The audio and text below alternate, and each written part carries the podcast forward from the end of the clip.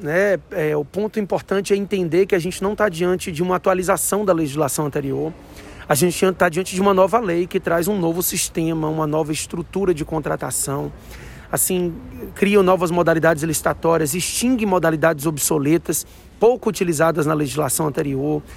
Estabelece uma integração com a criação do Portal Nacional de Contratações Públicas, facilitando as próprias pesquisas feitas pelos órgãos públicos. A gente passa a ter um procedimento com, é, de contratação direta por dispensa, inexigibilidade, com valores e e critérios diferenciados. Mudam os contratos, os próprios contratos administrativos têm uma alteração no que tange a sua formalização, exigência de garantia, duração dos contratos, sanções contratuais, inclusive fazendo uma vinculação ali com a Lei 12846, que é a Lei Anticorrupção Empresarial. É, muda a possibilidade de solução de controvérsias por arbitragem, uh, um capítulo específico para tratar de controle, abrangendo, obviamente, o Tribunal de Contas, além da possibilidade de controle interno de forma mais intensa. É, é uma lei que busca também ampliar a transparência das contratações públicas. A criação do portal amplia a transparência, facilitando o acesso do cidadão a procedimentos licitatórios, a contratos em inteiro teor dentro da estrutura do portal.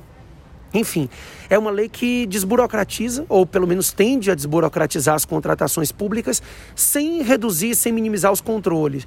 Né? A gente passa a ter é, três linhas de defesa, aspectos de controle bem divididos, porque eu acho que ao longo do tempo a gente chegou à conclusão que burocracia não significa lisura desses contratos. Então é uma lei que vem e tende a inovar. Né? Por exemplo, como eu estava conversando anteriormente, a possibilidade de você fazer credenciamento, procedimentos auxiliares, né, a compra em marketplaces. É uma lei que ainda depende de algumas regulamentações, mas que a curto e médio prazo tende a melhorar muito as contratações estatais. É, o cidadão vai primeiro ter um maior é, nível de controle, porque a transparência se torna maior. Hoje, o acesso, a, embora seja público, o acesso a um processo licitatório não é tão simples e isso tudo ficará disponível a um, a um clique dele, porque o Portal Nacional tem acesso a todos os cidadãos, independentemente de cadastro. Então, isso faz com que o cidadão se sinta mais inserido nas contratações públicas e podendo, né, inclusive, checar aí vícios ou qualquer tipo de irregularidades.